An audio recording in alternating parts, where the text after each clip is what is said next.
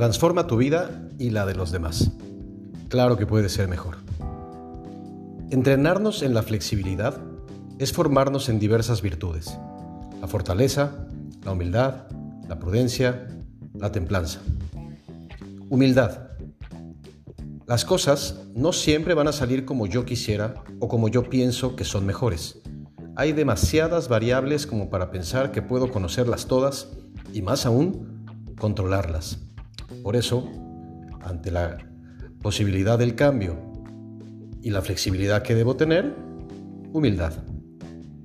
Prudencia, que se basa en el hecho de primero pensar y reflexionar y luego actuar. Si estamos sujetos al devenir, es conveniente cuestionarnos constantemente cómo vamos a reaccionar ante el cambio. Otra vez, para ser flexibles ante el cambio, prudencia. Y por último, fortaleza y templanza.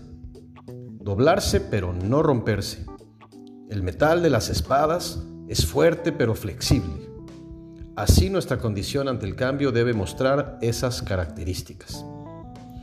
Luego entonces, el líder debe vivir y forzar el aprendizaje de las virtudes que están más directamente relacionadas con la flexibilidad. Debe también generar crisis en su vida, en su familia o en su profesión para provocar el crecimiento constante y la práctica de la resiliencia, que al final será también la práctica de las virtudes. Hay cambios más profundos y otros más superficiales. Nuestra flexibilidad también tiene que tener matices que debemos trabajar con sabiduría.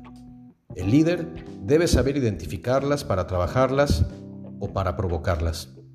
Ambas nos fortalecerán, en mayor o menor medida.